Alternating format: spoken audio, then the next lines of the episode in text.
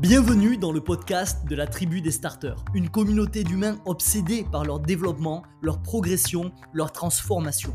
Ici, ensemble, on va parler productivité, organisation, gestion du temps, mais aussi modèle mental, neurosciences, psychologie et croissance personnelle. Je vais te partager tous les concepts, les astuces, les armes et les exercices des plus grands. Ensemble, on va apprendre à mieux penser, mieux agir et mieux construire. Tout ça dans un seul et unique but, développer des outils pour tirer le maximum de notre expérience de vie sur Terre. Mon nom est Sofiane, bienvenue dans Evolve. Bien le bonjour mon starter, j'espère que t'as quoi? J'espère que t'as la patata del Diablo. Bien évidemment, bienvenue dans ce nouveau café épisode d'Evolve où aujourd'hui on va parler de prise de décision. Ou plus précisément, on va voir comment éviter 90%, soyons fous, de nos mauvaises décisions grâce à un modèle mental qu'on appelle la pensée de second ordre. Mais avant ça, petite introduction. On est dans la fin des années 1950 et dans une optique de lutte euh, contre la malaria, il y a l'OMS qui va pulvériser du DDT, qui est un insecticide, sur l'île de Bornéo. Et son but à ce moment-là, c'est d'éradiquer les moustiques qui sont porteurs de la maladie. Alors au début, il y a tout qui se passe comme prévu. Les moustiques, ils sont atomisés euh, par le DDT, ils les envoient à Narnia. Les cas de malaria diminuent, tout va bien.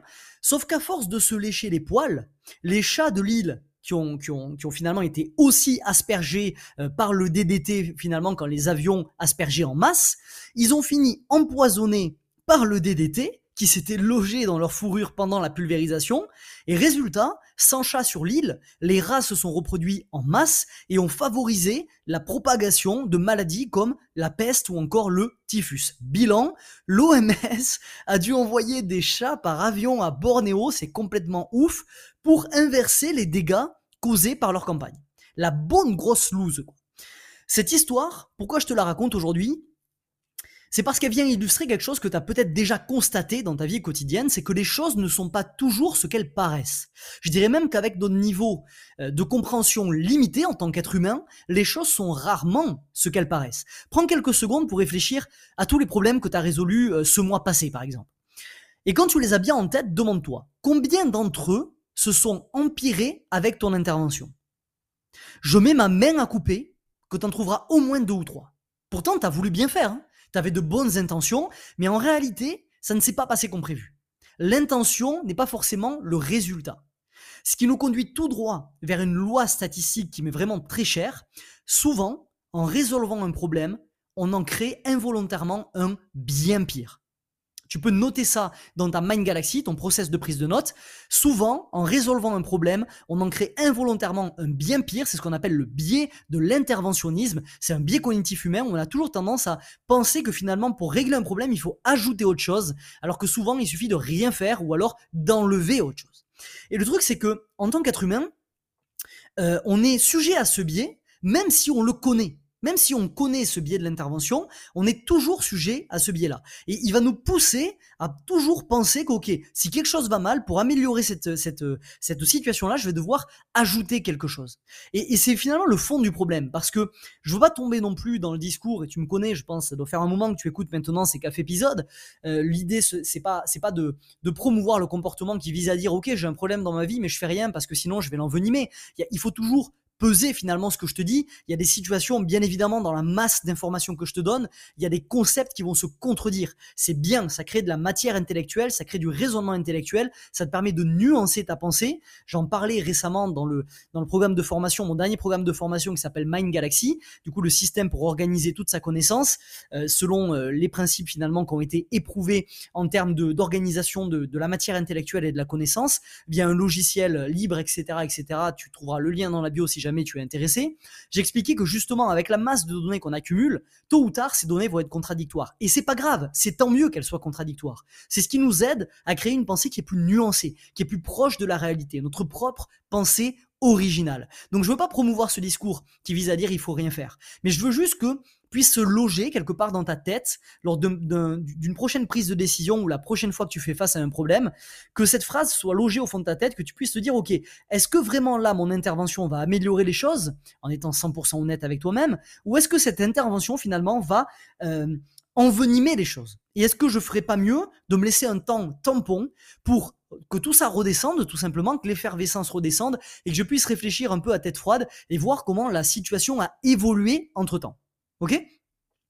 Donc mathématiquement, on a tendance à créer des problèmes dans nos vies, alors qu'à la base, on voulait juste les résoudre. Alors je sais, toi aussi, tu voudrais réduire ce risque. Euh, T'aimerais que quand tu résous un problème, il n'y ait pas d'effet pervers par la suite, c'est normal. T'aimerais pouvoir distinguer en un clin d'œil les situations où ton intervention est bénéfique de celles où elle serait nuisible. Et ça tombe bien, parce que c'est le sujet du café épisode d'aujourd'hui. On va parler, comme je te le disais en intro, de la pensée de second ordre. La PSO, pensée de second ordre. C'est un modèle mental, et c'est aussi la meilleure façon qu'il existe à l'heure actuelle d'examiner les conséquences long terme de nos décisions. Il y a Ray Dalio, qui est un investisseur et milliardaire, milliardaire américain qui est très connu, qui a dit, je cite, notre incapacité à considérer les conséquences secondaires et tertiaires est la cause de nombreuses mauvaises et douloureuses décisions. Ne saisis jamais les premières options disponibles, peu importe à quel point elles semblent bonnes, avant de t'être posé des questions et de les avoir explorées en détail. Tout est dit. Je vais pas te répéter la citation, elle est trop longue. Tu remets 15 minutes en arrière, 15 secondes pardon en arrière et tu réécoutes ça si jamais ça t'intéresse. C'est un bon résumé de la pensée de second ordre. Mais si je devais définir ça un peu plus simplement avec moins de mots, je dirais que c'est la capacité à penser aux conséquences de second, troisième et énième ordre de nos décisions. Je vais te donner un exemple bien évidemment. Euh, en gros, quand tu prends une décision, la conséquence, la première conséquence de ta décision, tu arrives à la voir. Euh, si par exemple tu as faim, tu vas chercher du pain, euh, t'as plus faim. La conséquence, tu la vois très bien. Mais est-ce qu'on est capable de voir la conséquence de la conséquence et la conséquence de la conséquence de la conséquence? Et jusqu'à où tu peux remonter dans ce modèle mental-là, à utiliser bien évidemment pour des décisions qui sont importantes? Ce genre de modèle mental, c'est un modèle mental puissant qui met vraiment ta pensée sous, sous caféine. La pensée de premier ordre, elle est spontanée, elle est non réfléchie. Elle est pleine finalement de, perspicacité, de préjugés. Elle contient une part de vérité, c'est sûr, mais elle contient aussi une part d'erreur. Elle va mélanger les bons et les mauvais raisonnements sans discrimination. C'est en quelque sorte notre mode de pensée par défaut qui est rapide, euh, qui fait plein de préjugés, qui fait plein de raccourcis et qui va directement à la conséquence. On va l'utiliser dès qu'on cherche à résoudre un problème immédiat sans vraiment euh, ressentir ce besoin de considérer les conséquences. Par exemple, quand je viens de te dire j'ai faim, ben, j'ai qu'à manger une barre de chocolat. Alors que la pensée de second ordre, elle est bien plus délibérée. Elle est bien plus intentionnelle. Elle élève la pensée de premier ordre à un niveau plus conscient, plus réfléchi. Elle est en quelque sorte analytique, elle est mesurée, elle est long-termiste, et c'est vraiment réfléchir en termes d'interaction, en termes de temps. C'est comprendre que malgré nos intentions, nos interventions causent souvent des dégâts. Les penseurs de second ordre, ils vont se poser frénétiquement cette question, et après, pour l'interrogation. Par exemple, j'ai faim, je mange une barre de chocolat et après. Sous-entendu, et après, qu'est-ce qui va se passer si je mange une barre de chocolat à chaque fois que j'ai faim? Et là, on atteint la pensée de second ordre. Et peut-être que si j'ai faim, c'est pas la meilleure solution de manger une barre de chocolat, parce que je risque fortement, finalement, de finir en surpoids tôt ou tard. Donc ça, je suis dans la pensée de second ordre. Et je pourrais aller encore plus loin que ça, bien évidemment. Utiliser cette pensée de second ordre, c'est vraiment se poser la question et après, puis utiliser la réponse du haut et après pour informer nos décisions, pour ajouter de la data, rajouter de la métadonnée, du contexte à ce que l'on dit. La pensée de premier ordre, elle va être familière, elle est banale, elle est classique, elle a vraiment aucun relief. Tout le monde est capable d'atteindre la même conclusion. Et c'est précisément ici que ça devient intéressant. Si le monde fonctionne par défaut en pensée de premier ordre, le chemin vers l'excellence ne peut pas être celui de ce mode de pensée. Il est forcément celui de la pensée de second ordre celle qui à un public très restreint qui a compris ces dynamiques intellectuelles et ces dynamiques cognitives, qui a, cette capacité finalement euh, à, voir ce que les autres ne voient pas et ce qui leur permet de faire preuve de performances qui sont extraordinaires. Alors je, je, comprends bien, euh, à mon avis, en tout cas, la question que tu dois être en train de te poser, qui est de, de dire concrètement comment quitter les rangs de la pensée de premier ordre pour rallier ceux de la pensée de second ordre. Je vais te filer trois façons pratiques de pratiquer la pensée de second ordre dès aujourd'hui. Premièrement, je t'en ai parlé, demande-toi obsessivement et après. À chaque fois que tu vas prendre une décision importante, dis-toi et après. Une fois que j'aurai pris cette décision, qui aura la conséquence que je souhaite, et après, qu'est-ce qu'il va se passer? Deuxième chose, réfléchis à travers un espace temporel. Demande-toi à quoi ressembleront les conséquences dans 10 minutes, puis dans 10 mois, puis dans 10 ans. Ça va te donner une espèce de nuance temporelle à ton raisonnement. Et troisièmement, crée des schémas avec les conséquences de premier, second et troisième ordre. À force d'utiliser ce modèle, tu vas calibrer progressivement ta pensée. Par exemple, tu vas écrire ta décision à gauche de la page, tu vas faire trois colonnes. Une colonne qui s'appelle pensée de premier ordre, une colonne qui s'appelle pensée de second ordre, et enfin une dernière colonne qui va s'appeler pensée de troisième ordre. Et tu vas noter en dessous les conséquences que peuvent avoir les conséquences de ta décision. Et tu vas t'entraîner vraiment, tu vas recabler ton cerveau à réfléchir de cette façon-là. Dans ce monde, il y a beaucoup de choses qui sont extraordinaires finalement, qui sont le résultat de décisions qui paraissent négatives en premier ordre, mais qui finissent euh, euh, positives pardon, en second ordre voire même négatives en premier et en second ordre, mais qui vont finir positives en troisième ordre, ou euh, finalement en quatrième ordre, ou en cinquième ordre, ou en énième ordre. Et c'est quelque chose que j'ai personnellement mis un sacré paquet de temps à comprendre. C'est pas parce que tu as l'impression que ta décision n'aura pas d'effet positif que c'est réellement le cas. Parfois, tu dois juste accepter une semaine de galère pour des mois de bonheur. Et inversement. Tout ça, ça réside dans ta capacité à penser long terme, à t'investir de la pensée de second ordre. Cette pensée qui est, comme je te l'ai dit tout à l'heure, rare, qui est aiguisée, qui est intentionnelle. Cette pensée qui, qui va te démarquer de la masse et qui va multiplier ton impact positif.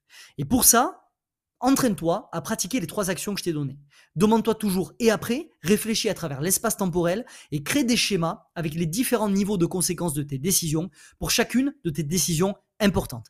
Fais cet exercice de pensée cognitive et tu réduiras de 90% les mauvaises décisions que tu prends au quotidien. On va venir nuancer, ajouter du contexte et court-circuiter finalement le type de raisonnement qui est beaucoup trop rapide et qui du coup fait trop de raccourcis et biaise notre pensée. Ok mon starter, c'est tout pour moi aujourd'hui. Petit épisode rapide. Si tu as aimé cet épisode, n'hésite pas à me mettre 5 étoiles sur ta plateforme de podcast préférée. Ça permettra à Evolve de décoller et de bâtir petit à petit une des plus grandes communautés de croissance personnelle en France. Je te rappelle également notre pacte d'échange de valeurs que je te rappelle à la fin de chaque café épisode. C'est-à-dire que moi de mon côté, je vais tout faire pour t'apporter de, façon, de la façon la plus efficiente possible de la valeur, c'est-à-dire le moins de temps, compresser de la matière intellectuelle dans le moins de temps possible, avec, en te donnant des choses pratiques pour que tu puisses l'appliquer dans ton quotidien.